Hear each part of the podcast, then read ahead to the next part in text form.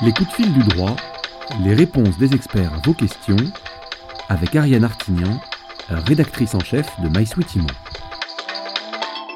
Avec Emmanuel Jolneau, juriste chez Businessfield, tous les jours on répond à vos questions IMO.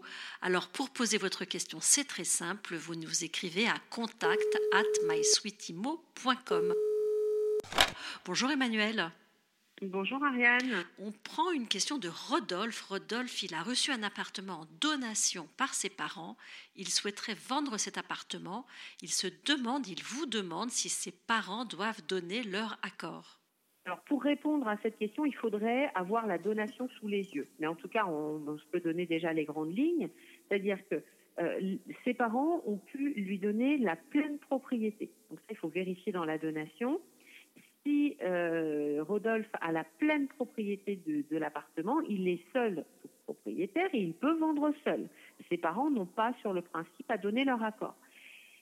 Toutefois, il faut aussi la regarder dans la donation, puisqu'il peut y avoir une clause qui imposerait d'avoir l'accord des parents.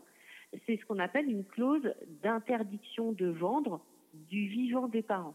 Une clause d'inaliénabilité.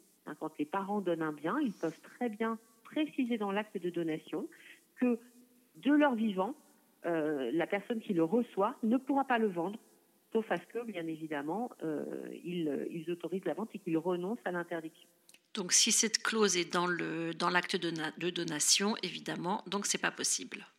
Ce n'est pas possible. La seule possibilité de vendre à ce moment-là, c'est que les parents renoncent à cette euh, interdiction de vendre. Et puis, effectivement, qu'ils regardent aussi dans l'acte de donation, parce qu'il y a une autre possibilité, s'il a reçu simplement la nue propriété et que les parents se sont conservés l'usufruit du bien, il faudra de toute façon l'accord des parents pour vendre. Il ne pourra pas faire ça. Donc dans tous les cas, il se plonge dans l'acte et il discute avec ses parents. Voilà le conseil du jour. Merci Emmanuel, on vous retrouve demain. Merci, à demain.